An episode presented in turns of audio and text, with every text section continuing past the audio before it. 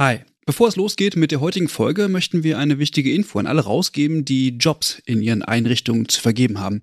Denn ab sofort kannst du deine Stellenanzeige hier bei uns im Podcast platzieren. Wir finden das besser als Werbung, weil unsere treuen Hörenden damit Hinweise auf tolle Jobangebote bekommen und Unternehmen diesen Podcast nutzen können, um genau die Zielgruppe zu erreichen. Und wir nerven nicht mit Inhalten, die niemand hören will. Also eigentlich eine Win-Win-Win-Situation. Wenn du also eine Stellenanzeige hast, am besten natürlich für akademisch Pflegende, dann schreib uns eine Mail an hallo@übergabe.de. Übergabe hier mit UE. Wir veröffentlichen dann die Anzeige hier mit den relevanten Infos. Wir freuen uns auf deine Mail und wünschen viel Spaß mit der heutigen Folge.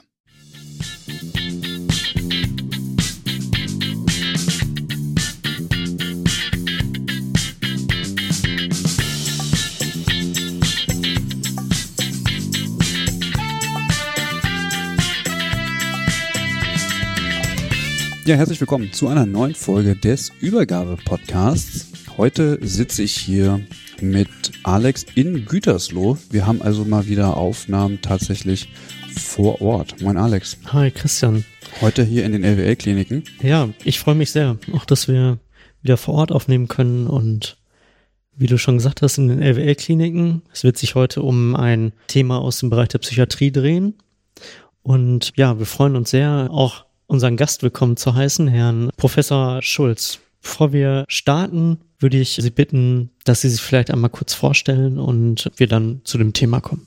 Genau, ja, erstmal herzlichen Dank für die Einladung. Mein Name ist Michael Schulz. Ich arbeite hier in der LWL-Klinik als stellvertretender Pflegedirektor. Außerdem bin ich Honorarprofessor an der Fachhochschule der Diakonie und auch verbunden mit dem Institut für Gesundheits- und Pflegewissenschaften an der Martin-Luther-Universität in Halle-Saale, wo ich immer noch verbunden bin dadurch, dass ich dort damals meine Habilitation gemacht habe und meine Doktorarbeit und so und wir auch weiterhin dort Projekte haben. Ja, von Hause aus bin ich Krankenpfleger und habe ja von 2011 bis 2018 habe ich psychiatrische Pflegestudiengänge an der Fachhochschule der Diakonie in Bielefeld aufgebaut. Bachelorstudiengang und auch ein Masterprogramm. Naja, dann bin ich gemeinsam mit dem Kollegen Michael Löhr hier rübergegangen nach Gütersloh, wo wir jetzt schauen, ob wir all die Dinge, die man sich so überlegt an der Hochschule, ob man die auch in der Praxis umsetzen kann. Und das Projekt verfolgt uns jetzt seit fünf Jahren sind wir jetzt schon hier. Und ja, wir machen weiterhin viel Forschung. Wir arbeiten viel mit sogenannten Usern, Nutzern zusammen und beschäftigen uns viel mit den Themen Recovery und auch mit der Frage, wie muss man Krankenhäuser heute aufbauen, damit sie zukunftsfähig sind, damit auch die Pflegenden dort gerne arbeiten. Das ist einer unserer Schwerpunkte. Jetzt sind Sie ja sehr in dem Thema der Psychiatrie unterwegs und ich frage mich, wie sind Sie denn so dazu gekommen? Also gerade die Psychiatrie ist ja einerseits, finde ich, auch sehr spannend, aber ist irgendwie auch, habe ich gemerkt, nicht für, nicht für jede oder für jeden auch so ein Bereich, wo man sich so richtig drin vertiefen kann oder vertiefen möchte. Wie sind Sie dazu gekommen? Mm, ich komme aus einem Haushalt, also mein Vater ist tatsächlich auch Psychiater, ist Psychiater gewesen. Ich bin ja kein Psychiater, kommt auch aus der Psychiatrie. Und als ich Zivildienst gemacht habe, wollte ich mal wissen, was der eigentlich den ganzen Tag macht. Und bin dann als Zivildienstleistender in die Rheinischen Landesklinik nach Köln damals gegangen und habe dann dort erst auf einer Geronto-Station und dann auf einer Station für Männer, einer Akutstation für Männer, meinen Zivildienst gemacht, habe dann die Ausbildung gemacht und habe eigentlich nach dem Studium nicht gedacht, dass ich zurückgehen würde in die Psychiatrie, weil die Psychiatrie ja in den Studiengängen bis heute eigentlich kein richtig gutes Thema ist. Was auch das? Ja, das kommt unter anderem natürlich daher, dass es auch zu wenig Professoren gibt, mhm. die letztendlich aus der Psychiatrie kommen. Mhm. Und die Psychiatrie zunächst mal gar nicht so schlecht aufgestellt war, weil sie diese Fachweiterbildung hatte. Den hat am Anfang auch gar nicht so wirklich was, haben die gar nicht so eine mhm. Not gehabt. Und man muss auch sagen, dass durch den Krieg Und durch diese Erfahrung des Nationalsozialismus und hinterher die, die T4-Aktion, mhm. wo man die psychisch kranken Menschen eher umgebracht hat, das hat am Ende eben dazu geführt, dass wir in England zum Beispiel hatten wir schon 1954 starke Bewegungen zur Entwicklung einer ambulant psychiatrischen Pflege und viele Reformen auch. Und wenn wir das so im europäischen Raum vergleichen, dann können wir sagen, dass Deutschland immer erst 20 Jahre später diese Reformen gemacht hat, weil das natürlich ein sehr tabuisiertes Thema mhm. war, wo man auch nicht wirklich dran wollte weil da ja auch schlimme Dinge passiert waren, aber auch, weil es natürlich diesen Druck gar nicht gab. Wir hatten ja gar nicht zu viele Patienten mehr, die auf den Stationen versorgt werden mussten. Hm. Man muss sagen, dass die psychiatrische Pflege, es gab eine sehr gute psychiatrische Pflege bis in die 30er Jahre. Und es gab auch schon 1935 die erste Professur in Amerika für psychiatrische Pflege. Und ich war 2011 der erste Professor für psychiatrische Pflege in Deutschland. Und man muss einfach sagen, dass die psychiatrische Pflege in Deutschland tatsächlich auch den Kontakt zum Ausland abgebrochen hat. Also es gab es gab so okay. eine Zeitschrift, die gibt's ja bis heute, die psychiatrische Pflege aus dem Thieme Verlag. Das war Hilde Schädle-Deininger mhm. damals. Und durch diese Psychiatrie-Enquete und diese Entwicklung aus der Psychiatrie-Enquete hat sich dann die Fachweiterbildung auch entwickelt und so. Da waren die erstmal alle ganz zufrieden. Aber im Grunde genommen hat es keinen internationalen Austausch gegeben und also ihr seid ja auch auf der Hochschule mhm. und so. Also man kann sagen, wir haben mal eine Übersicht gemacht für den Mabuse Zeitschrift. Also ich würde sagen, bis heute gibt es aus der psychiatrischen Pflege in Deutschland nicht mehr als 20 peer-reviewte Paper, von denen ich und Michael wahrscheinlich 17 geschrieben haben. Mhm. Also es gibt einfach okay. keinen wirtschaftlichen Druck. Mhm. Und das muss man sagen, keinen Druck der Politik auch. Ne? Also wir haben ja letztes Jahr erlebt, dass die Pflegewissenschaftliche Fakultät in Fallen da untergegangen mhm. ist. Und es war toll, dass Bethel damals, wo, also ich bin damals nach dem Studium, dachte ich, das war es jetzt auch mit der Psychiatrie und wollte was anderes machen. Und dann war aber diese Stelle ausgeschrieben. Da wurde hier in Bielefeld, in Bethel, die gab es einen neuen ärztlichen Direktor und der hat eine Forschungsabteilung, wollte der haben. Und dann hat der Pflegedirektor gesagt, wenn es eine Forschungsabteilung gibt, dann gibt es auch Pflegeforschung. Und so bin ich dann da hingekommen. Und das war aber der erste. Also ich hatte nur mhm. einen Kollegen damals und das war der Chris Abderhalden in der Schweiz. Mhm, der hat mhm. im Grunde genommen dasselbe gemacht wie ich. Mhm. Und dann haben wir diese drei Länderkongresse ins Leben gerufen. Mhm. Dann hat es das Lehrbuch für psychiatrische mhm. Pflege, das dicke rote neue. Das war dann so ein Umbruch in der psychiatrischen Pflege.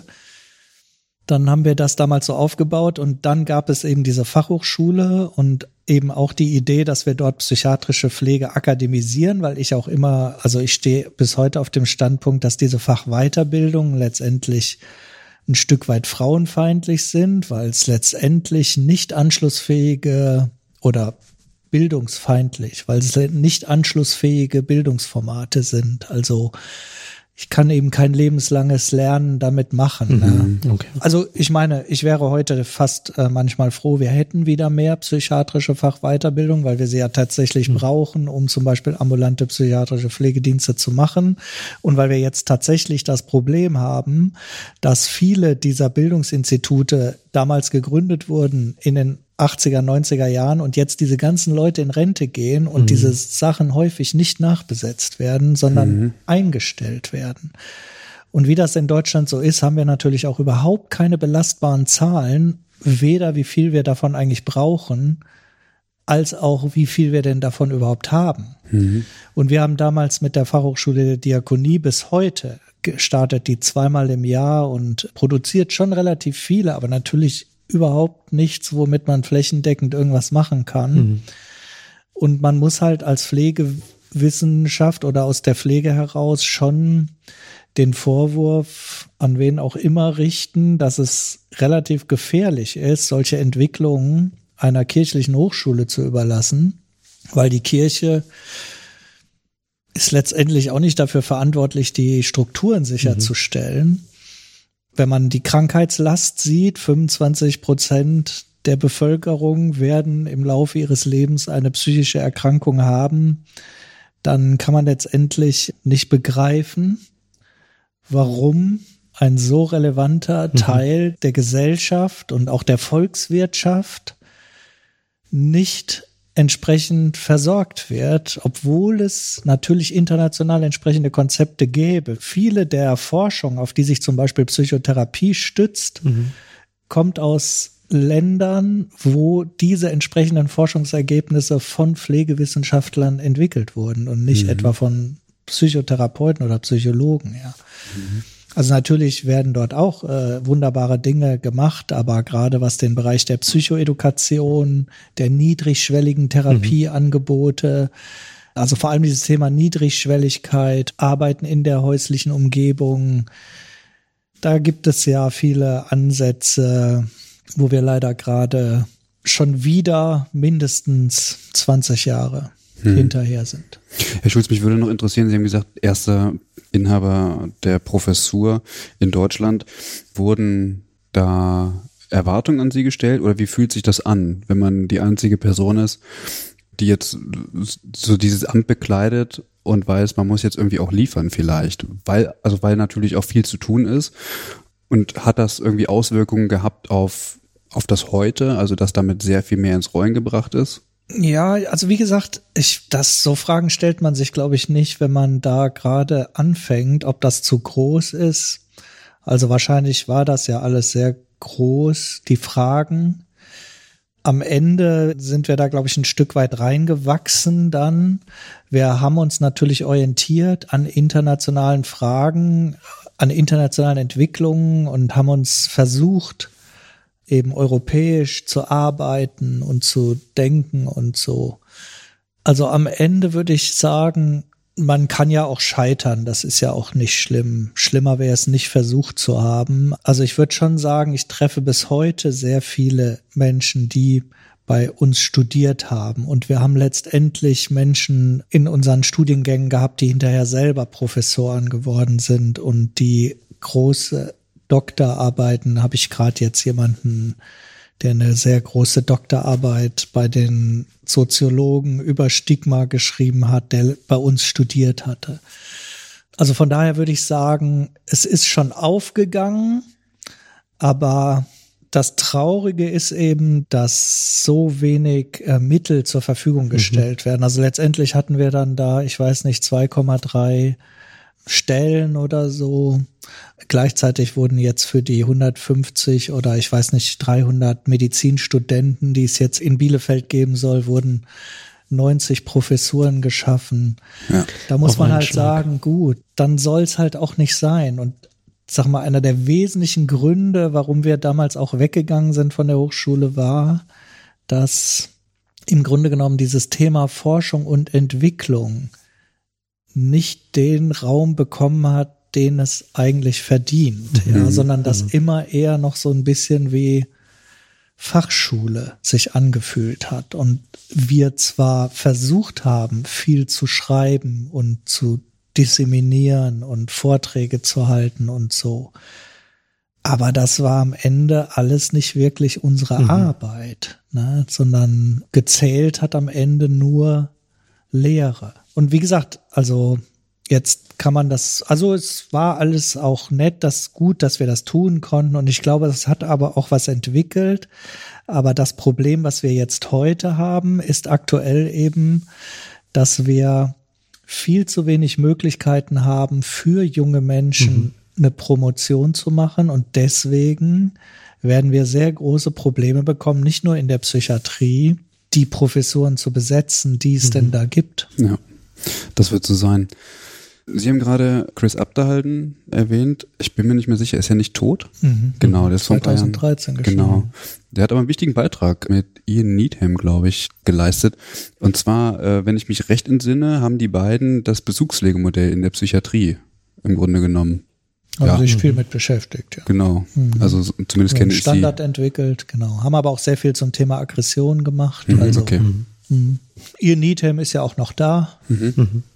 Vielen Dank ähm, für, für den Einstieg. Sie haben das vorhin kurz schon mal, schon mal angesprochen, internationale ähm, Konzepte, dass man doch viel über den Tellerrand gucken musste, auch historisch vielleicht gewachsen. Genau, und so kommen wir vielleicht auch zu äh, unserem heutigen Thema, Safe Words. Und freuen uns, dass, dass wir Sie als Gast dafür gewinnen konnten für das Thema. Das Thema nimmt ja immer mehr, glaube ich, habe ich so die, die, äh, kommt es mir so vor, dass es immer mehr Raum einnimmt, beziehungsweise gerade in, in Krankenhäusern, wo es um psychiatrische Pflege geht, Antworten gesucht werden, wie können wir mit Patienten umgehen oder wie können wir Patienten andere Versorgungskonzepte ähm, niederbringen beziehungsweise zubringen, beziehungsweise wie können wir uns als Station neu aufstellen. Vielleicht können Sie einmal kurz erklären, was ist überhaupt Safe Words? Was versteckt sich hinter diesem Begriff? Ja, Safe Words. Der Begriff kommt aus dem Englischen und heißt äh, sichere Stationen und ist ein Konzept, was in England entwickelt wurde, speziell für den Bereich von, sagen wir mal, Akutstationen. Und es ist entwickelt worden maßgeblich treibend von Len Bowers, der damals am Institute of Psychiatry in London gearbeitet hat. Und mein Kollege Michael Löhr hatte schon 2013 ihn getroffen auf einem Kongress in Istanbul und damals schon die Idee entwickelt, dass wir Safe Words äh, nach Deutschland holen sollten. Also vielleicht, wenn man das von außen betrachtet oder von weiter weg, dann kann man sagen, dieses Thema Gewalt und Psychiatrie ist eines, was uns ähm, natürlich schon seit 100 Jahren beschäftigt, aber was uns eben heute immer noch stark beschäftigt.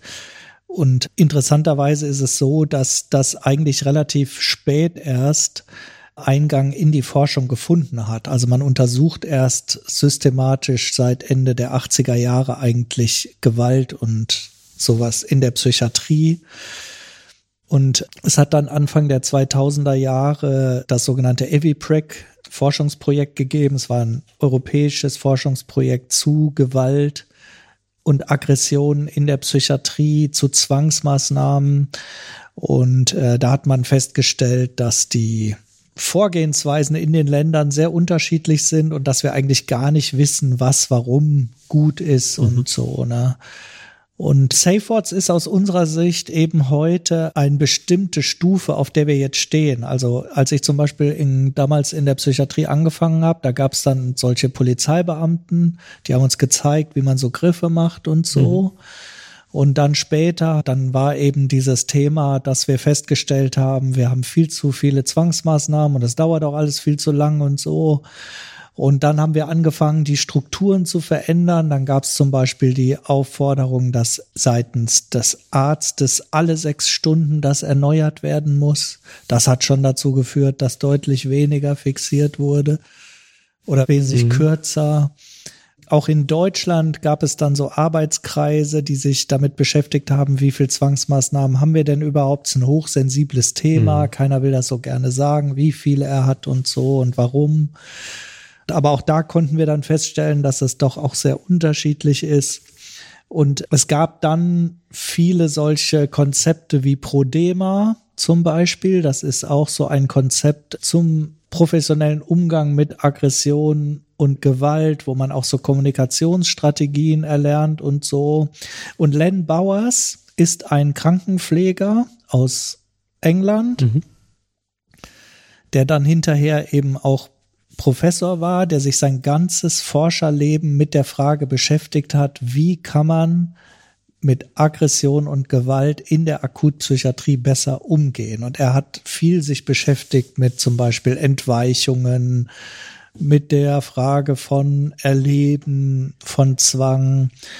Und am Ende seines Forscherlebens hat er dann im Grunde genommen vom englischen Gesundheitsministerium, Department of Health, diese große Aufgabe bekommen, er soll doch einmal noch mal alles zusammenfassen und er hatte eine große Forschergruppe und sie haben dann noch mal alles zusammengetragen, was es eben so gibt und haben daraus dieses Safe Words Modell gemacht mhm. und das Safe Words Modell ist also ist auch sehr wichtig ist kein Pflegekonzept, mhm. sondern richtet sich an das gesamte interdisziplinäre Team. Wir beschreiben es als eine komplexe Intervention, die die Haltung und die Arbeit des gesamten Teams verändern soll. Und im Vergleich zu dem Polizeibeamten, der uns früher die Griffe gezeigt hat, kann man sagen, das war sehr für die akute Situation gemacht, wenn jemand kommt, jemand rumschreit, mhm. jemand mich angreift. Das Safe Words Konzept, heute 30 Jahre später sozusagen, versucht sehr präventiv die Dinge anzugehen. Also wir sagen heute, wir müssen im Grunde genommen alles dafür tun, damit erst gar keine Krisensituation entstehen kann. Mhm. Und selbst wenn ein Krisen, also es ist ein sehr wichtiger Begriff im Safeboards-Konzept, ist der Begriff des Krisenherdes. Mhm. Wenn es einen Krisenherd gibt, dann müssen wir versuchen, den positiv irgendwie zu beeinflussen. Und von dem Weg zur Entstehung einer Krisensituation bis hin zur Eskalation oder zum Vorfall, zum Kampf oder zum Einsatz von Zwangsmaßnahmen, auf diesem Weg haben wir sehr viele Gelegenheiten, diesen Prozess abzukürzen, also zu unterbrechen, den mhm. Teufelskreis zu durchbrechen. Mhm. Weil die Idee von Len Bowers ist letztendlich, dass er sagt, im Grunde genommen bedingen sich Eindämmungsfaktoren und sowas wie unerwünschtes Verhalten, sowas wie ähm, zum Beispiel Menschen zeigen suizidales Verhalten, Menschen wollen die Station verlassen, all sowas sind, sagen wir mal, Verhaltensweisen, auf die wir dann re reagieren. Hm. Wir reagieren dann mit Eindämmungsmaßnahmen, wir sagen, der Ausgang ist gestrichen oder Sie müssen jetzt Medikamente nehmen oder irgendwie sowas. Und diesen Kreislauf oder diesen Teufelskreis, den gilt es im Grunde genommen zu unterbrechen. Mhm. Und darauf aufbauend hat er dann im Grunde genommen sein Modell entwickelt und hat gesagt, wir müssen letztendlich das gesamte Gebilde der Station und auch eigentlich darüber hinaus in den Blick nehmen, um letztendlich ein Instrument zu entwickeln, was hier Vorteile mhm. bringen würde. Sie haben gesagt, dass das Thema Gewalt und Psychiatrie schon sehr lange sehr nah beieinander liegen. Woran liegt das? Ja, das liegt ja zunächst mal auch daran, dass die Psychiatrie einen bestimmten Auftrag erfüllt. Das heißt, wenn Menschen aufgrund ihrer Erkrankung eine Gefahr für sich oder für andere darstellen, dann können sie zwangsuntergebracht werden und je nach Gesetzeslage hat sich ja viel verändert. Wir brauchen heute viel mehr richterliche Genehmigungen mhm. als noch vor einigen Jahren. Mhm. Aber wenn eine entsprechende gesetzliche Regelung vorliegt, dann ist die Psychiatrie auch aufgefordert, entsprechend Gewalt anzuwenden, mhm. äh, Zwangsmaßnahmen durchzuführen. Mhm. Und ja, letztendlich gibt es natürlich immer die Frage, gibt es etwas wie Fremdaggression oder Eigenaggression, Gefahr des eigenen Lebens, was am Ende geschützt werden muss. Mhm. Aber ich würde schon sagen, die Psychiatrie ist natürlich ein Stück weit dafür bekannt. Aber natürlich wissen wir, dass es in Notaufnahmen, in Altenheimen, in vielen anderen Bereichen selbst Feuerwehrleute und so weiter können berichten, dass sie aggressive Übergriffe erleben. Mhm. Also ich würde mal sagen, die Psychiatrie und hier vor allem der Bereich der Psychoseerkrankten war vielleicht als erster bereit, sich diesem Thema mhm. offen zuzuwenden und zu sagen, wir müssen jetzt mal hier versuchen, eine empirische Datenbasis zu erarbeiten, weil wir zum Beispiel selbst in der Psychiatrie erleben, dass natürlich Aggression und Gewalt auf einer gerontopsychiatrischen Station was grundsätzlich anderes ist als auf einer Suchtaufnahmestation. Mhm. Und dem muss man eben entsprechend Rechnung dann tragen. Mhm. Ich habe immer so ein Gefühl dazu gehabt, ähm, dass diese, dass diese Gewalt dadurch entsteht, dass man irgendwie so eine bestimmte Überhöhung oder Erhöhung gegenüber von Patientinnen und Patienten hat, weil sie eventuell eine psychiatrische Erkrankung haben und deswegen meint, man wisse es besser und es dadurch zu Gewaltsituationen kommt. Mhm. Also das war immer so mein Gefühl. Also egal, ob das jetzt, keine Ahnung, vielleicht beeinträchtigte Menschen gewesen sind, also kognitiv beeinträchtigte Menschen oder eben auch, wie Sie sagen, Menschen mit Psychosen oder ähnliches. Ich hatte immer so das Gefühl, dass insbesondere auch das Personal so ein Stück weit die Fähigkeit vielleicht nicht verloren hat, aber so diesen Schritt zurück nochmal zu gehen. Mhm. Was ist jetzt hier eigentlich los? So, bin ich wirklich ein besserer Mensch und ähm, habe ich überhaupt, also dass diese diese moralische Erhöhung irgendwie immer zu Gewalt geführt hat. Also auch zu, zu Zwangsmaßnahmen, dass man das auch so ein bisschen wollte, so ein bisschen fokussiert hat. Nee, also wir müssen jetzt hier fixieren, so, obwohl es vielleicht gar, also es wurde gar nichts anderes versucht, mhm. so, mhm. dass diese, dieses Machtgefälle immer ausgenutzt mhm. wurde. Mhm. Ja, das ist ein ganz wichtiger Punkt. Also wenn man sich die Arbeiten jetzt von Len Bowers und SafeWords eben anschaut, dann kann man sagen, dass wir natürlich davon ausgehen müssen, dass viele Situationen, die entgleiten, durch das Personal ausgelöst werden und nicht durch die Patienten. Und das sagen wir mal schon die schwerste Erkenntnis. Mhm. Das muss man akzeptieren. Wir, wir sagen, SafeWords arbeitet zu 70 Prozent mit dem Personal und nur zu 30 Prozent mit den Patienten. Weil wir ja wissen, da reicht ja leider manchmal schon ein Blick auf den Dienstplan, um zu wissen, ob es am Nachmittag Stress gibt oder nicht. Mhm.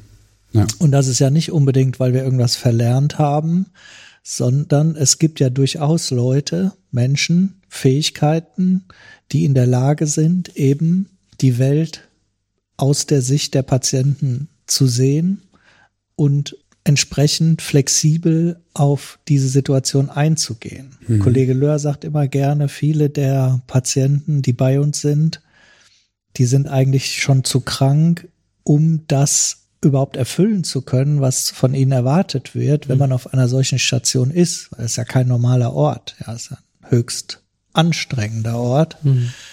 Und all das, was dann noch über die Menschen hereinbricht, an Regeln, an Erwartungen, das ist halt, gerade wenn ich in einer Krisensituation bin, oft auch einfach viel zu viel. Mhm. mhm.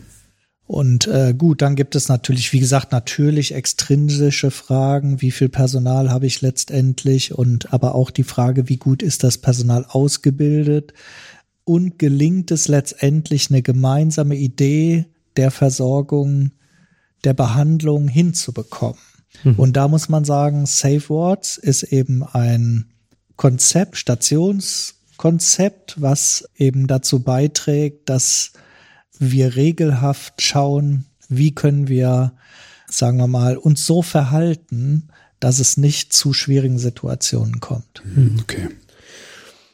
Mir kam gerade der Gedanke, dass er extrem hohe reflexive Anforderungen an alle Beteiligten stellt. Mhm. Also sowohl Pflegekräfte als auch Ärzte, als auch Therapeuten und wir dann irgendwie in so einem Spannungsfeld sind, wo es ganz viele Fragen gibt, die noch gar nicht irgendwie auf Organisationsebene vielleicht in vielen Einrichtungen analysiert oder irgendwie geklärt sind. So, mhm. also wer hat bis wo Verantwortlichkeiten? Also so die klassischen Fragen. Mhm. Und da sind wir vielleicht noch gar nicht so an diesem Punkt, ich reflektiere jetzt mein eigenes Handeln. Mhm. Ähm, wo setzt da das SafeWords-Modell an? Oder wird mhm. das schon von vornherein vorausgesetzt, dass äh, man sich diese Fragen schon im Vorhinein gestellt hat?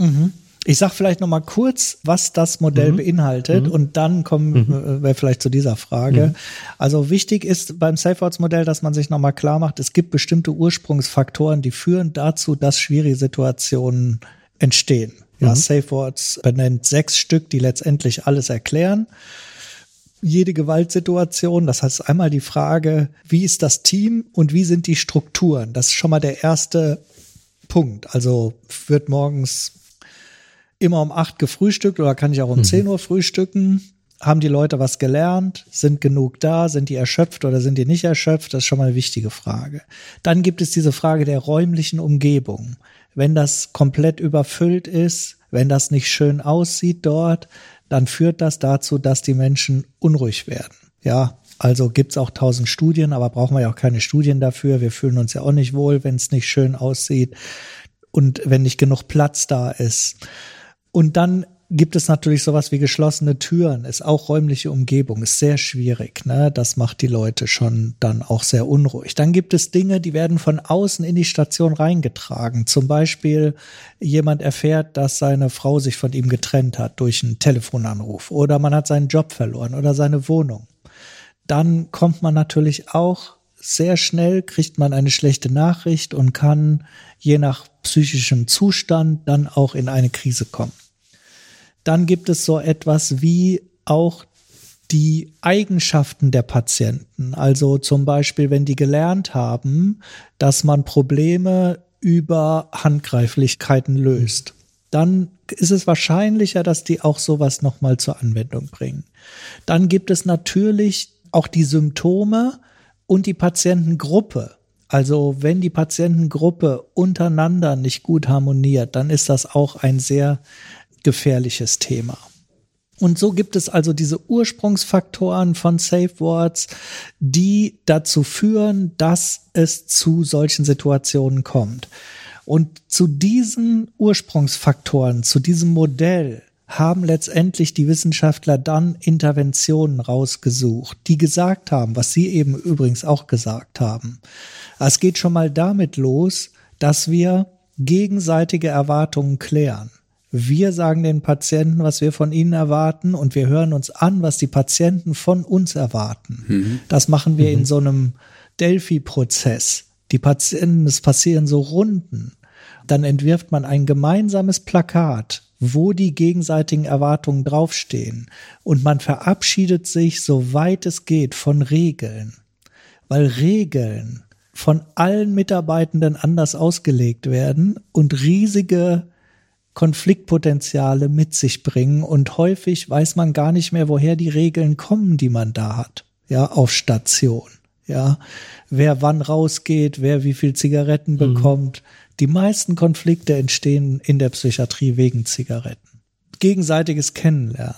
Dann das Thema gegenseitiges Kennenlernen. Ja, wir haben oft das Gefühl nach dem Motto, wir sagen den Leuten besser nicht, wer wir sind und so. Aber wir wollen von den Patienten alles wissen. Mhm. Und deswegen gibt es diese Intervention, dass wir von uns ein Bild aufhängen von jedem und sagen, ich bin der, ich höre gerne Hardrock, ich esse nicht gerne Nudeln. Solche Dinge schreiben wir da drauf, damit die Leute mit uns in Kontakt treten können, damit wir, und das tun die, sofort damit wir in der Krisensituation auch etwas haben, auf das wir zurückgreifen können, weil wir eben mit den Menschen ein Thema haben. Zum Beispiel gemeinsam Arminia Bielefeld Fan zu sein, kann extrem verbindend sein, weil das an sich schon hart genug ist. Das muss man aber auch wollen, also auch als Mitarbeitender.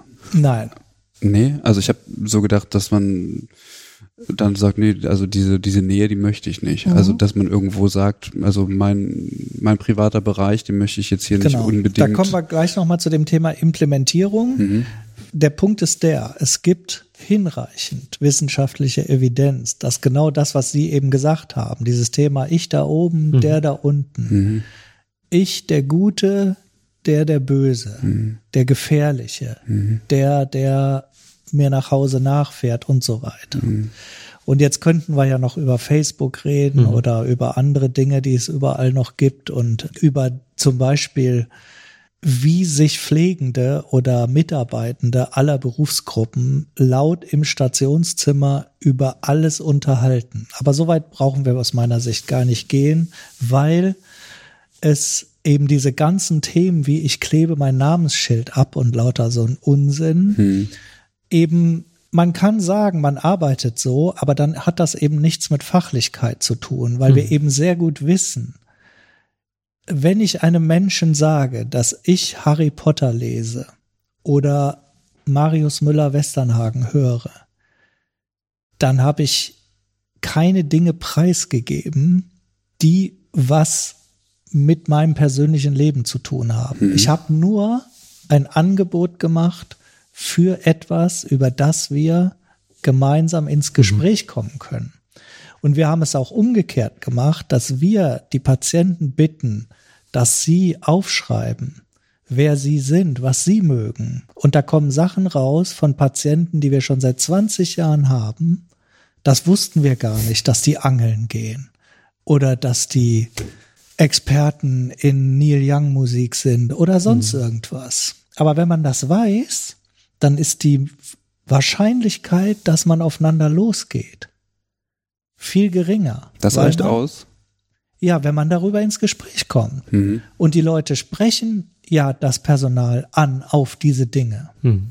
Und sie geben sich dann auch als Mensch zu erkennen und nicht als nicht erkennbare Person, mhm. die angeblich dort nur ihren Job machen will oder sowas. Und das hilft sehr viel. Das wird von den Patienten sehr genau studiert, was da aufgeschrieben wird und die Leute werden immer angesprochen. Ich kann Ihnen das auch gerne gleich zeigen, wenn Sie möchten. Also ich glaube Ihnen das. Nee, aber ich kann Ihnen, dass man mal sieht, wie das mhm. aussieht. Ja, ja. Mhm. Ähm, das ist äh, gar kein Ding. Ne? Also das ist sehr wichtig. Also mhm. das war gegenseitiges Kennenlernen, gegenseitige Erwartungen klären. Dann gibt es so etwas wie positive Kommunikation über Menschen. Immer etwas Fachliches und vor allem etwas Positives zu sagen. Das fällt manchmal gar nicht leicht. Wir haben manchmal sehr anstrengende Patienten. Mhm. Aber wenn wir nicht über die, also wenn wir den Spätdienst schon so in den Dienst schicken, nach dem Motto, es war heute Morgen ganz furchtbar mit mhm. diesem Patienten, dann ist das eine große Gefahr. Mhm. Dann haben wir das Thema gemeinsame Unterstützungskonferenz. Sehr wichtig, dass die Patienten zusammenkommen und sich gegenseitig unterstützen, damit sie nicht aufeinander losgehen. Ja. Dann wertschätzende Kommunikation. Es ist sehr wichtig, dass die Menschen lernen, wie sie kommunizieren. Häufig müssen die Mitarbeitenden sagen, nee, du kannst nicht nach Hause, nee, raus kannst du auch nicht, du kannst alles nicht. Und das muss man so kommunizieren können, dass das für den Patienten ertragbar ist. Mhm. Deswegen gibt es Teaminterventionen, wo man auch aufgefordert wird, sich gegenseitig das zu sagen, wenn das nicht hilfreich war, was man gerade, wie man kommuniziert hat oder dass es sehr hilfreich war so in dieser Art sind diese Interventionen auch noch zum Beispiel ein Fokus auf das Thema schlechte Nachrichten. Jemand mhm. bekommt mhm. schlechte Nachrichten. Wir wissen das häufig schon vorher. Und manchmal denkt man sich besser, ich gehe jetzt schnell nach Hause, bevor der den Brief aufmacht. Aber man kann halt auch hergehen und sagen, der wird gleich diesen Brief bekommen. Wer hat einen mhm. guten Bezug zu diesem Menschen? Wie können wir das vorbereiten? Wie können wir mhm. das begleiten? damit das jetzt nicht gleich hochgeht. Hm. Eine letzte Intervention, also ich will sie jetzt hier auch nicht alle beschreiben, aber eine wäre noch die Entlassnachrichten. Wenn die Menschen gehen, dann lassen die eine Botschaft da für die Menschen, die da bleiben. Und äh, die wird aufgehangen.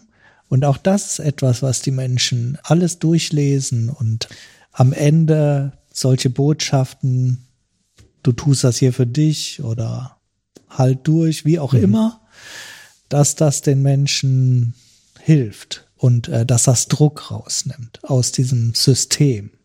Das hört sich ehrlich gesagt so an, als würde ich mir genau das von allen Menschen auch im Alltag wünschen. Also guter Punkt. Guter Punkt. Ja, genau, genau. Das ist, muss man sagen, Safe Words haben sie ja am Anfang gesagt, ist momentan in aller Munde. Ich würde, als der Michael Löhr damit ankam, habe ich gesagt, warum in aller Welt sollen wir solche Selbstverständlichkeiten verbreiten. Das ist nichts anderes als gute Pflege, die hier beschrieben ist. Mhm. Und die Wahrheit ist letztendlich, es gibt eine schöne Studie aus Schweden von der Anna Björkdahl, die hat untersucht, was für Typen arbeiten eigentlich auf solchen Akutstationen. Und die Studie hat den eindrucksvollen Titel The Bulldozer and the Ballet Dancer. Und es gibt eigentlich so diese zwei Typen, ja. Bulldozer, die darauf achten, dass die Regeln durchgezogen mhm. werden und Ballet Dancer, die in der Lage sind, flexibel zu arbeiten. Und in der Regel ist es so, dass die Bulldozer das Klima der Station maßgeblich bestimmen. Und was hier gemacht wird, ist im Grunde genommen auch eine Stärkung dieser Ballet Dancer und äh, nochmal eben eine Verpflichtung zu sagen, wir benehmen uns hier nicht, wie wir wollen, sondern das sind unsere Richtlinien. Hiernach werden wir arbeiten, weil wir wissen, dass dadurch Menschen geschützt werden, also ja auch Personal. Jede Klinik, mhm. auch diese, hat Mitarbeitende verloren, die nicht mehr arbeiten werden, weil sie solche Situationen erlebt haben. Also mhm. wie gesagt, völlig klar, es sind erstmal relativ zunächst mal banale klingende Eigenschaften guter Pflege. Wenn wir uns vorstellen, dass wir kommunizieren müssen mit Menschen, die sehr aufgeregt sind, dann ist das eine hohe Kompetenz, die mhm. die Leute haben müssen. Das muss man lernen. Und das, was Sie ja auch schon angesprochen haben, die Pflegenden, die so in, als Frontline-Worker mhm. im Grunde genommen unterwegs sind, hier 724, die sind leider relativ schwach nur ausgebildet in diesen Fragen der Selbsterfahrung und der Selbstreflexion. Da sind andere Berufsgruppen wie Psychologie oder sowas, haben da deutlich mehr gelernt. Mhm. Und das fehlt uns auch bei der Frage, wie wirken wir in Kontakten? Warum reagiert der so mhm. auf mich? Warum ist der jetzt so abgegangen? Oder die mhm. in mhm. dieser Situation, was habe ich falsches gesagt oder wie war meine Mimik oder ich weiß es nicht. Diese Dinge besser zu verstehen, äh, das muss man in so einem anspruchsvollen Setting dann auch erst lernen. Das ist übrigens ein wichtiger Punkt. Wir würden niemals sagen, dass Safe Words etwas ist für jede Station, mhm. sondern es ist etwas für Bereiche, in denen Gewalt und Aggression eine Rolle spielen. Also nichts für Psychotherapiebereiche. Also es ist durchaus auch was für Notaufnahmen oder wir sind jetzt viel zum Thema Eingliederungshilfe, aber auch die Frage von anderen Settings. Es gibt gerade auch Überlegungen, was von dem vielleicht auch zum Beispiel für Kindergärten mhm. äh, interessant sein könnte. Aber von daher ist das ja nichts oder ganz wenig an dem Safe Words Konzept hat ja tatsächlich etwas mit Diagnosen zu tun, sondern alles ist im Grunde genommen die Frage, wie können wir zusammen leben, mhm. klarkommen, mhm. in einem Raum, den wir uns nicht ausgesucht haben. Ja, das ist ja so ein bisschen der Punkt. Mhm. Sie hatten ganz am Anfang gesagt, dass in Großbritannien, also sozusagen der Ursprung gewesen mhm. des Modells. Jetzt hat sich das natürlich so 20 Jahre entwickelt, jetzt ist es dann nach Deutschland geschwappt.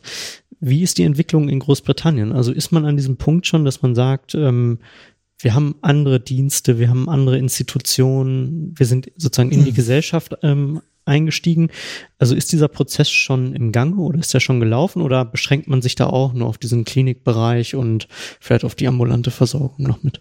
Und gibt es Zahlen hm, dazu, genau. dass es wirklich zum Beispiel weniger Vorfälle gibt oder mhm. weniger Zwangsmaßnahmen? Also hat sich das hinten raus mhm ich würde nicht sagen gelohnt, aber ist es ein Konzept, messen kann, ne? ja genau, was äh, vielleicht sogar auch weiterentwickelt werden muss, weil es vielleicht noch Lücken gibt, wo man sagt, ah, das funktioniert noch nicht so gut oder ähnliches. Mhm. Genau, also zunächst mal vielleicht zu England oder zu dieser Frage. Momentan arbeitet man viel an der Frage in England Kinder- und Jugendpsychiatrie. Mhm. Insgesamt muss man sagen, ist ja Safe Words eigentlich weltweit am Start. Es gibt unterschiedliche Schwerpunkte. Es gibt einen sehr starken Forschungsbereich im Bundesstaat Victoria in Australien, die nochmal sehr starken Fokus darauf legen, dass ähm, Nutzerforschung passiert. Also die lassen das auch regelhaft ihre Sachen durch partizipative Forschung, Forschung von Betroffenen untersuchen. Ist SafeWords wirklich nur so gut oder sagen die das alles nur? Wirkt das tatsächlich und so? Da gibt es sehr interessante Arbeiten. Ich sag gleich was zu den Zahlen. Eine Sache, um das gerade noch rund zu machen. Wie gesagt, SafeWords ist für uns eine komplexe Intervention. Mhm. Das heißt, sie betrifft verschiedenste Hierarchieebenen, sie betrifft verschiedene Berufsgruppen, sie ist sehr stark abhängig von dem regionalen Setting, in dem es eingeführt werden soll. Und komplexe Interventionen haben eben ja, ist die Frage, wie ist die Kultur der Einrichtung mit Veränderungsprozessen? Wie sind die Mitarbeiter eigentlich so unterwegs? Sind die völlig fertig oder viel zu wenig oder ganz intelligent und motiviert? Und am Ende auch die Frage, ist die Intervention, die man einführt, einfach nachzuvollziehen oder nicht? Das sind sehr elementare Fragen bei allen komplexen Interventionen, mit denen wir es zu tun haben. Mhm. Also jede Station hat vor allem eigentlich komplexe Interventionen umzusetzen. Jedes medizinische Setting, einfache Intervention, also eine einfache Intervention im Vergleich wäre jetzt eine Tablette. Die wirkt eben in Hamburg so wie in München im besten Falle. Aber alles, was danach kommt, ist schon eine komplexe Intervention. Also SafeWords ist aus unserer Sicht ganz klar eine Top-Down-Geschichte. Das Management, das Direktorium überlegt sich, wir wollen SafeWords haben. Es kann nicht sein, dass mhm. ein Pflegender auf Station meint, ich will jetzt SafeWords machen wird nichts werden. Das Management muss dahinter stehen und es wollen. Das muss dahinter stehen. Dafür, damit es dahinter stehen kann, muss es das verstehen, weil letztendlich bedeutet das auch einen anderen Umgang mit Risiken. Also ich versuche wesentlich restriktiver mit meinen ganzen Machtmöglichkeiten umzugehen. Ich versuche viel mehr in den Dialog zu gehen. Und dabei können auch, sagen wir mal, besteht auch das Risiko, dass mehr passiert, dass vielleicht auch, weil ich die Tür aufmache, mehr Menschen entweichen. Dann muss sich die Klinikleitung mit der Polizei auseinandersetzen, die dann nachfragt, warum laufen die jetzt immer weg von euch. Aber auch die Mitarbeitenden, die merken sehr schnell, hm. ob die Klinik hinter einem steht oder nicht. Ja, deshalb wir geben uns sehr viel Mühe, intensivst mit dem Management zu sprechen, um wirklich um ihnen klar zu machen, sie treffen eine große Entscheidung. Keiner muss diese Entscheidung treffen, aber wenn sie die Entscheidung treffen, dann müssen sie maximal hinter ihren Bereichen stehen und sie müssen langfristiges Interesse für dieses Projekt zeigen, sonst können sie es vergessen. Mhm. Aber ist ja klar, dass auch was passiert. Also es, mhm. sonst wäre es ja keine Veränderung. Also irgendwas muss sich ja, also klar, wenn es dann Entweichungen gibt, aber es, irgendeine Veränderung muss es ja geben. Ich habe nur gerade überlegt, ist das SafeWords-Konzept unterm Strich insgesamt für totale Institutionen geeignet? Das habe ich gerade so gedacht. Also wo wirklich starre Regeln mhm. ähm, stehen, wo, wo ähm, Machtgefälle häufig mhm. ausgenutzt werden oder beziehungsweise bestehen. Mhm. Ähm, also Gefängnisse als Beispiel, äh, Psychiatrien gehören ja laut Goffman auch entsprechend mit zu den totalen Institutionen. Würde man das Konzept der totalen Institution damit so ein bisschen aufweichen? Also zunächst mal würde ich sagen, Psychiatrien gehörten zu Goffmans Zeit zur totalen ja, genau, Institution. Ja. Das würde ich jetzt zu unserer Psychiatrie heute so nicht mehr sagen. Aber was wir sagen können, hätten wir vielleicht auch nicht so erwartet. Aber wir haben sehr großen, sehr viele Bereiche der Forensik, die aktuell sich mit dem Safe Words Konzept beschäftigen. Mhm. Da gibt's ja häufig kaum offene Gewalt, weil das Drohgebilde ja viel zu groß ist. Mhm. Aber die machen sehr gute Erfahrungen letztendlich eben mit dieser anderen Form, weil letztendlich gibt es doch viele Dinge, die verhandelbar sind. Also bestimmte Dinge natürlich nicht, aber viele Dinge sind doch verhandelbar mhm. und viele Regeln können auch überdacht und anders angewendet werden. Mhm. Also das sind schon tiefgreifende Prozesse. In Bayern pff, gibt es die Idee des Ministeriums, dass im Grunde genommen alle Forensiken nach diesem okay. Konzept arbeiten sollen. Das hat jetzt sicher was damit zu tun, dass das in den Leitlinien ja auch aufgenommen wurde zu Aggression und Zwang. Mhm. Aber auch damit, dass wir schon auch gute Erfahrungen damit gemacht haben in der Forensik, muss man sagen. Eine andere Stimmung auf Station ist eine stärkere Einbeziehung der Menschen in die Prozesse. Mhm. Also das kann dort schon erreicht werden. Gibt es auch mehr Heilungen oder zumindest weniger Rehospitalisierung oder ähnliches, die sich dadurch ergeben? Das finde ich immer einen schwierigen Outcome-Parameter. Mhm. Also ich würde jetzt mal sagen, von der Idee her ist SafeWords erstmal eine Grundlage dafür, dass man überhaupt therapeutische Ideen setzen kann. Mhm. Also wenn ich jemanden, wenn es zu einer Zwangsmaßnahme kommt, dann ist das natürlich immer auch ein einschneidendes Erlebnis innerhalb des Therapieverlaufes. Mhm. Da muss ich vielleicht erstmal wieder Vertrauen fassen zu dem Team.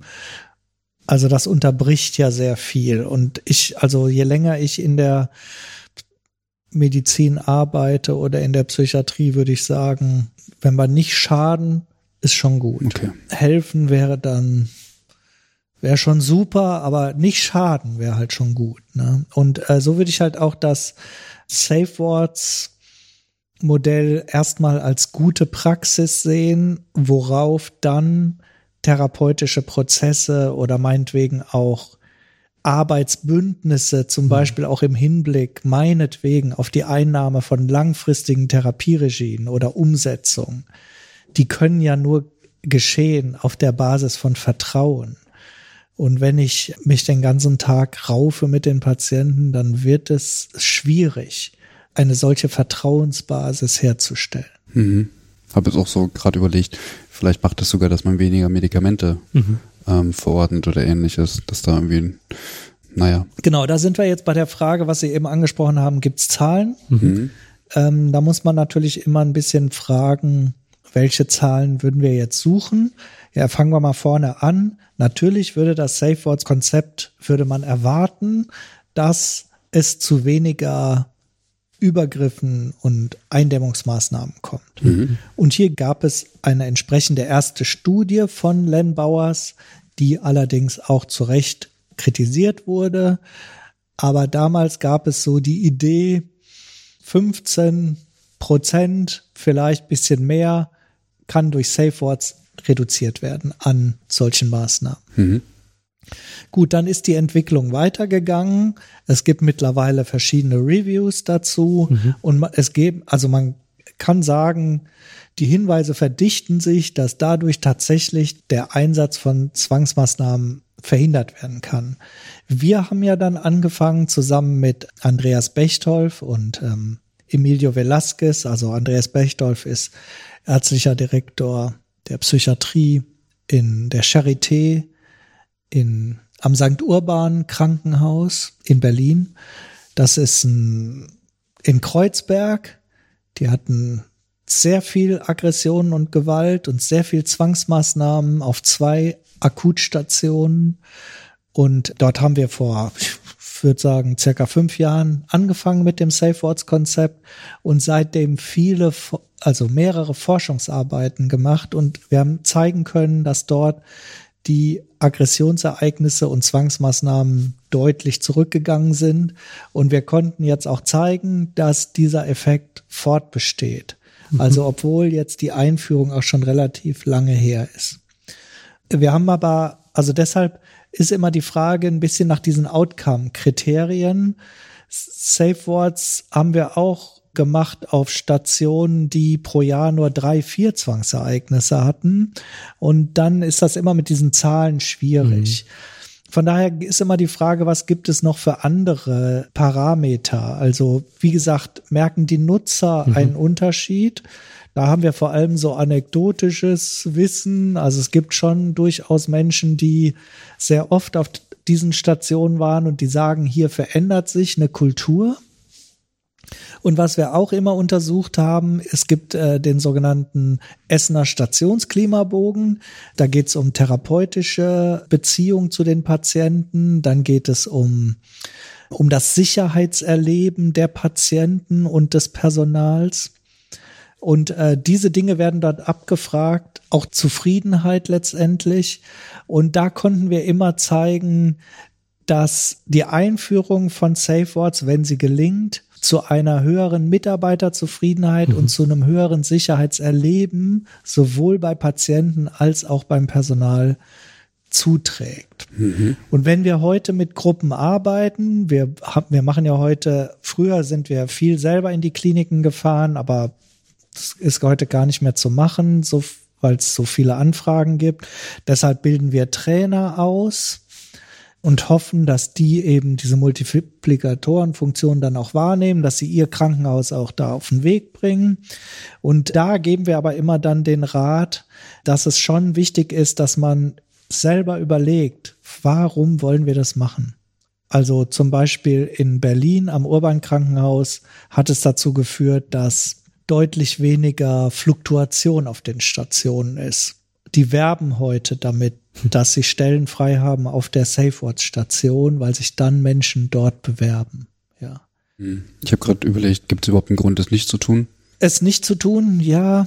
Also es ist ein sehr großer Aufwand, das einzuführen. Wir, also wir gehen, wir machen so die Erfahrung, es dauert ungefähr ein Jahr, bis eine Station alle diese Interventionen umgesetzt hat. Wir erwarten, dass alle Mitarbeitenden mitmachen. Das bedeutet umgekehrt, also in Berlin hat man zum Beispiel mit so einem Interessenbekundungsvereinbarung hm, okay. gearbeitet, dass man gesagt hat, ich habe dir jetzt erklärt, was SafeWords ist, du hast ein Buch bekommen und wir haben Vorträge gehalten und so weiter, du hattest alle Möglichkeiten, bist du bereit, dieses Projekt zu unterstützen oder willst du auf eine andere Station gehen? Weil man eben letztendlich sagen muss, es funktioniert nur, wenn alle mitmachen. Und das ist in der Pflege leider im Krankenhaus, also ich würde immer sagen, es gibt wenig Begründungen für stationäre Behandlung. Aber eine könnte sein, dass ein Team aus einem Guss etwas anbietet. Hm. Zum Beispiel zum Thema Umgang mit Aggression und Gewalt. Aber dafür müssen wir eben dann alle mitnehmen und wir sehen natürlich schon Krankenhäuser, wo wir sagen müssen, ihr seid aktuell, habt ihr so viele Probleme, mhm. dass ihr es nicht schaffen werdet und dann tut ihr euch nichts Gutes und ihr tut auch dem Safe Words Konzept nichts Gutes, mhm. wenn ihr euch jetzt daran verhebt. Mhm. Okay.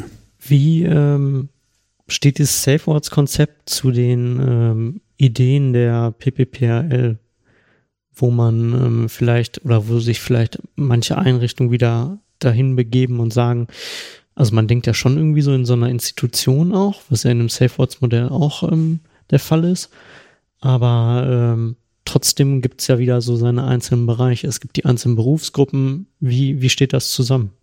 PPPRL ist ja letztendlich ein Berechnungsmodell, mhm. wo wir erst noch lernen mhm. müssen, was bedeutet das letztendlich. Die Frage ist natürlich immer, hat man genug Personal? Dann ist natürlich die Frage, was ist genug? Man kann das jetzt diskutieren bei der PPPRL, ob es ausreichend Personal gibt. Also aus meiner Sicht ist es schon okay, diese Berufsgruppen unterschiedlich zu verrechnen. Das bedeutet letztendlich nicht unbedingt, dass sie nicht zusammenarbeiten können. Das größere Problem machten uns dann eher sowas wie Rotation, hm. die dann das Team verändern auch. Ne? Also ich würde mal sagen, umgekehrt gibt es Überlegungen dazu, dass man sagen kann, wenn man leitliniengerechte Behandlung durchführt, dann kann man bei den Krankenkassen extra Personal verhandeln. Und wir gucken jetzt, ob die Krankenkassen das von sich aus machen oder ob wir diesen Weg gehen müssen, ob mhm. wir jetzt genug Personal bekommen, weil wie gesagt, das große Problem der PPPRL ist ja, dass das alleine noch nicht dazu führt, dass ich genug Personal habe. Also mhm. wenn ich nicht genug Personal finde, habe ich, A schon, habe ich eh schon ein Problem. Mhm aber jetzt wissen wir gar nicht, ob es zum Beispiel perspektivisch Sanktionszahlungen hm. ähm, geben wird. Also von daher wissen wir gar nicht, wie scharf das Schwert hm. der PPPRL jetzt letztendlich wirklich ist. Ne? Ja. Hm. Das kann vielleicht sogar als Chance sein, ne? dass man sagt, man, man begibt sich auf den Weg, man versucht irgendwie eine Innovation zu bringen, um dann Personal zu ziehen. Ne? Also kann über sein, das Safe-Modell. Ja, das kann ja. sein.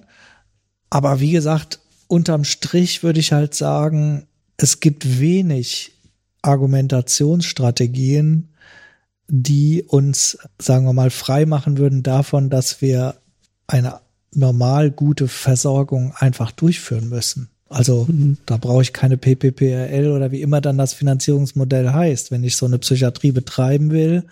Und das ist ja letztendlich der Punkt. Wenn wir das SafeWords-Modell ernst nehmen, dann müssen wir eingestehen, dass es viele Aggressionen und Gewalten und Zwangsmaßnahmen gibt, weil wir uns als Institution nicht vernünftig verhalten. Und das ist die bittere Erkenntnis, wo wir letztendlich als Professionen aufgerufen sind, wenn wir das verstanden haben, uns anders zu verhalten. Ja. Sind Sie ja im Management verortet als stellvertretender Pflegedirektor hier in LWL-Kliniken in Gütersloh.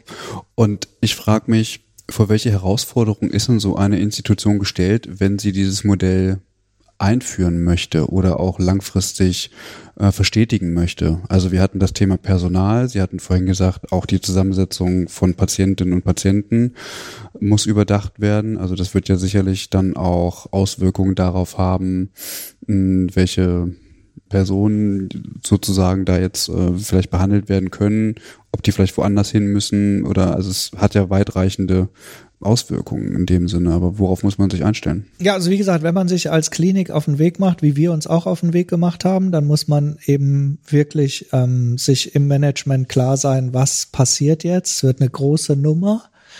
Man muss die Station gut mitnehmen, gut begleiten in diesem Prozess. Wir hatten auch eine externe Menschen dann reingeholt, weil so als Prophet im eigenen Land ist immer ein bisschen schwierig.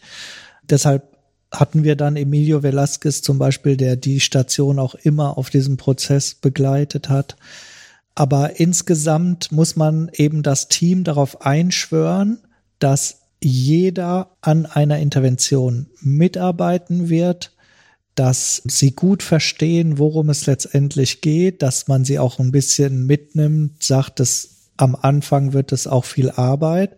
Und tatsächlich konnten wir dann sehen, dass nach sechs, acht, zehn Monaten erst dann auch das Team gesagt hat, okay, jetzt fangen sich an, Dinge grundlegend zu verändern. Also dieses, man darf die Teams am Ende auch nicht überfordern und man muss auch zulassen, dass sie eventuell auch noch mal individuelle Wege, das dann war Corona, dann hat mal ein Monat hat es nicht so geklappt, dann wurde was umgestellt, aber letztendlich ja, braucht man auch Leute, die dafür brennen. Und muss, man muss aber auch als Leitung klar machen, dass nicht die Frage ist, ob wir das machen, sondern allenfalls die Frage, wie wir das machen. Mhm. Gut, aber dann ist es am Ende natürlich auch nicht unbedingt eine große Hexerei, sondern vor allem auch ein Erleben, dass man als Team auch wirksam werden kann. Mhm. Gut ist natürlich schon, wenn man ein stabiles Team hat, wenn man am Ende ja vor allem eine gute Leitung auch hat. Also für uns in dieser Klinik sind sowieso die Stationsleitungen sind eigentlich so Dreh- und Angelpunkte, aber in diesem Fall ist dann der, sagen wir mal, sowas wie Oberarzt und Stationsleitung, das sind eigentlich so die, die Positionen, die das als Team vor Ort durchsteuern müssen, dieses Projekt. Mhm. Und da muss man die dann gut mitnehmen. Wir mhm. haben ja hier auch sowas wie Pflegeexperten und auch Deeskalationsmanager. Und da gab es schon eine Basis von sehr guten Mitarbeitenden, die das dann auch über die Zeit getragen haben. Mhm. Wir fangen jetzt in der Gerontopsychiatrie fangen wir jetzt an und perspektivisch ist es auch für die Suchtstation, für die Akutstation angedacht muss man Stück Schritt für Schritt gehen. Mhm. Könnte das Konzept dazu führen, dass Stigmatisierung von psychisch erkrankten Menschen beeinflusst werden, also positiv beeinflusst werden? Also es bezieht sich ja aktuell im Grunde genommen nur erstmal so in den Institutionen. Hm, aber ich habe so drüber nachgedacht, das hat ja eine, eine Wirkung. Also plötzlich ich verändere ja im Grunde genommen mein Verständnis dazu, wie ich arbeite und wie ich mit solchen Personen umgehe. Mhm. Und ob das nicht vielleicht sogar größere Auswirkungen haben kann, grundsätzlich. Also ich will mhm. jetzt gar nicht gesellschaftliche äh, äh, Dinge, aber ich meine, so, wir sprechen mittlerweile offen über Depressionen, über Angstzustände. Also es hat ja, also diese ganzen Erkrankungen haben ja Einzug in die, in die Gesellschaft gehalten. Mhm. Mm, Könnte das dazu, oder ist es ein Teil, der im Grunde genommen die Stigmatisierung reduzieren kann? Oder ist es zu groß gedacht? Also in Erinnerung ist mir noch eine Stationsleitung von so einem Bereich der Akutpsychiatrie, wo so vor allem Psychosen behandelt werden. Das ist ja, würde ich schon sagen, eine stigmatisierte Gruppe innerhalb. Also es ist noch leichter zu sagen, ich habe eine Depression, als ich habe eine Schizophrenie. Mhm. Und die hat damals gesagt, sie will unbedingt, dass Safe Words gemacht wird, weil sie sonst innerhalb des Krankenhauses sowieso kaum an Fortbildungen kommen. Mhm. Und da muss man natürlich sagen, dass eben diese Bereiche per se schon stigmatisiert sind. Die Psychiatrie ist innerhalb des Gesundheitswesens stigmatisiert. Mhm. Sie bekommt deutlich weniger Forschungsgelder. Menschen, die psychische Erkrankungen haben, haben eine deutlich geringere Lebenserwartung. Die Versorgung in somatischen Krankenhäusern ist deutlich schwieriger, wenn ich psychisch krank bin, als wenn ich nicht psychisch krank bin. Also das ist natürlich alles ein sehr großes Thema. Gleichzeitig gibt es aber, es gibt ja große Stigmaforschung von unter anderem von Angermeier in Leipzig, der immer mal wieder die Bevölkerung untersucht hat, aber auch die Professionellen im Gesundheitswesen. Also das sind immer riesige Studien, die werden alle zehn Jahre so wiederholt, um zu gucken, ob sich was verändert. Leider verändert sich gar nichts, ähm, wird eher schlimmer. Und die aber die psychisch Kranken erleben sehr große Stigmatisierung durch die Professionellen in der Psychiatrie. Hm. Und da würde ich schon sagen, dass es, also wenn es einen Punkt gibt, der entstigmatisierend wirken könnte, dann eben diese Erkenntnis, dass es nicht an dem Patienten, sondern an mir und an den Strukturen liegt, dass es hier zu Aggression und Gewalt kommt. Mhm. Alles andere ist eben, wie wir ja eben schon gesagt haben, an vielen Stellen gesundes Menschenhandeln und würde uns auch helfen, wenn wir uns überlegen, wie wir jetzt vielleicht mit jemandem, der eine radikal andere politische Einstellung hat als wir, wie wir mit dem denn in den Diskurs gehen oder mhm. ob wir einfach lieber gar nicht mit dem reden. Ja. Genau. Eine wichtige Intervention von SafeWords ist auch Sicherheit bieten. Und die Station, wo wir das gemacht haben, die hat sich dann selber überlegt, obwohl wir das gar nicht thematisiert haben. Also die Forschung weiß, dass Pflegende häufig nicht mit den Patienten im Kontakt sind, sondern die sitzen irgendwo ich will nicht sagen, die sitzen im Dienstzimmer, aber die mhm. sind häufig nicht verfügbar. Mhm. Und das führt zu großer Unsicherheit unter den Patienten. Und da haben sie selber sich überlegt, dass es gut wäre, sie nannten das dann Flurdienst. Immer einer ist auf dem Flur und bietet an, ins Gespräch zu gehen. Und äh, diese Bereitschaft im Grunde genommen und dieses Ernstnehmen, dass dieses Setting Unsicherheit auslösen kann. Ich glaube, das sind am Ende ja wichtige Erkenntnisse, wie das ist, was wir da machen. Das löst nicht alle Probleme. Ich würde auch sagen, dass wir zum Beispiel manchmal auch Patienten haben, die gehören hier gar nicht hin. Mhm. Es gibt auch Patienten manchmal, die Angst machen, aber es gibt auch Personal, das Angst macht. Ja.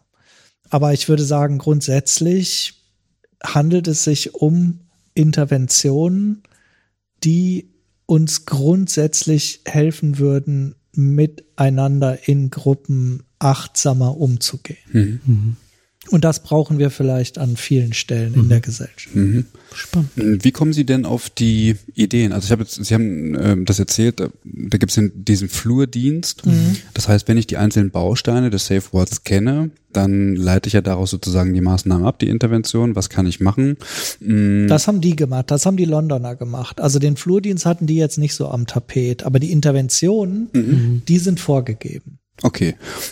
Was ich mich jetzt frage, ist, wie kommen denn jetzt die Impulse mit, was kann ich denn tun? Also ich habe so ein bisschen ähm, die Ahnung, da muss es jetzt vielleicht auch eine Person oder mhm. äh, ge also geben, die mal in die aktuelle Wissenschaft schaut, die dann mal sagt, okay, welche Maßnahmen können wir denn durchführen, um diesem Ziel gerecht zu werden? Mhm. Was eignet sich denn? So, das kommt ja, das fällt ja nicht vom Himmel. Man muss sich ja irgendwie aktiv damit auseinandersetzen. Man muss in der Lage sein, vielleicht zu recherchieren, mhm. vielleicht auch in den Austausch zu gehen. Was machen andere? So, mhm. gibt es da Netzwerke oder mhm. ähnliches? Ja, es gibt Netzwerke. Mhm. Also ähm, es gibt, wie gesagt, diese Internetseite Safe Words in verschiedensten Sprachen. Es gibt äh, eine sehr gute Facebook-Seite, wo man sich anmelden kann und dann kann man sofort, kriegt man jede Frage rund um den Erdball sofort beantwortet. Wie geht ihr um mit ähm, dem gegenseitigen Kennenlernen? Da kriegt man auch nachts aus mhm. Indien noch Post. Und wir machen aber auch in Deutschland, es gab, also im deutschsprachigen Raum gab es gerade vor zwei Wochen SafeWords Netzwerktreffen in der Schweiz, in Zürich. Es gibt verschiedenste Möglichkeiten der Vernetzung. Ja, wir sorgen dafür, dass die Trainer dass die Institutionen sich gegenseitig kennen mhm. und dass sie sich auch besuchen gegenseitig. Und wir, muss ich sagen, profitieren sehr viel davon, dass wir sehr viel Besuch bekommen. Mhm. Und das bedeutet, dass die Station sich immer wieder darauf vorbereiten muss, dass jemand gucken kommt und dass ich das nochmal erklären muss und dass ich all das machen muss. Also sich zu öffnen bedeutet dann eben in den Diskurs zu gehen und dann merkt man, ist das tragfähig oder ist das nicht so tragfähig? Und je tiefer man drin ist, umso spezieller werden dann auch die Fragen und dann muss man gucken, wie bearbeitet man das weiter. Wir haben Mitarbeitende aus der Station, die dann zum Beispiel auch auf Kongressen darüber berichten, wie sie es gemacht haben. Hm. Kann man denn wirklich sagen, dass es nach einem Jahr, also ich glaube, Sie hatten das am Anfang einmal gesagt, mhm. dass es nach einem Jahr abgeschlossen ist und dann kann man es irgendwie evaluieren, aber also mir kam gerade so der Gedanke, dass man ja irgendwie gar nicht sagen kann, es ist nach einem Jahr abgeschlossen, mhm. weil es entwickelt sich irgendwie immer weiter. Es hängt davon ab, was für Nutzer kommen in die Institution, ne, was für Gedanken bringen die vielleicht nochmal mit oder Ideen auch, so dass das eigentlich fortlaufend ist, oder? Genau. Also, ja, klar. Das ist ja, also dieses Thema komplexe Intervention, wie implementiert genau. man sowas, eine komplexe Intervention? Und dann kommt immer die nächste Frage, wie sorgt man dafür, dass das langfristig aufrechterhalten mhm. wird? Riesiges Ding in der Medizin, weil wir alle haben schon Projekte erlebt, mhm. von denen wir gar nicht mehr wissen, dass wir die eingeführt haben, weil es sie gar nicht mehr gibt. Und das ist immer ein großes Problem in der Medizin. Aber wenn wir dieses Ja sagen, dann sagen wir halt Safe Words benennt zunächst mal zehn Interventionen. Auf der Internetseite gibt es noch deutlich mehr, okay. aber wenn wir über die Forschungsarbeiten sprechen, dann beziehen die sich auf diese zehn Interventionen, von denen ich eben mhm. die allermeisten kurz beschrieben habe. Für diese Zeit machen wir den Vorschlag und konnten auch erleben, dass es funktioniert, dass man sagt, wir führen alle vier Wochen eine neue Intervention ein. Und währenddessen müssen die sogenannten Interventionsbevollmächtigten aber die anderen Interventionen natürlich weiter betreiben. Also ich bin so lange verantwortlich für die Intervention, bis ein anderer verantwortlich ist, weil muss ja weitergemacht werden. Und ähm, Dafür brauche ich ungefähr ein Jahr. Also dann habe ich zehn Interventionen, zwölf Monate, Sommerferien, keine Ahnung, einmal schiebt sich was. Und das ist so ein Erfahrungswert. Für uns ist es letztendlich auch wichtig, dass wir den Stationen mitgeben, dass das Ganze auch ein Ende haben muss und dass es auch eine große Party geben muss, dass man feiert, dass man das geschafft hat. Mhm. Und dann, man muss sich auch als Station wieder anderen Themen zuwenden können.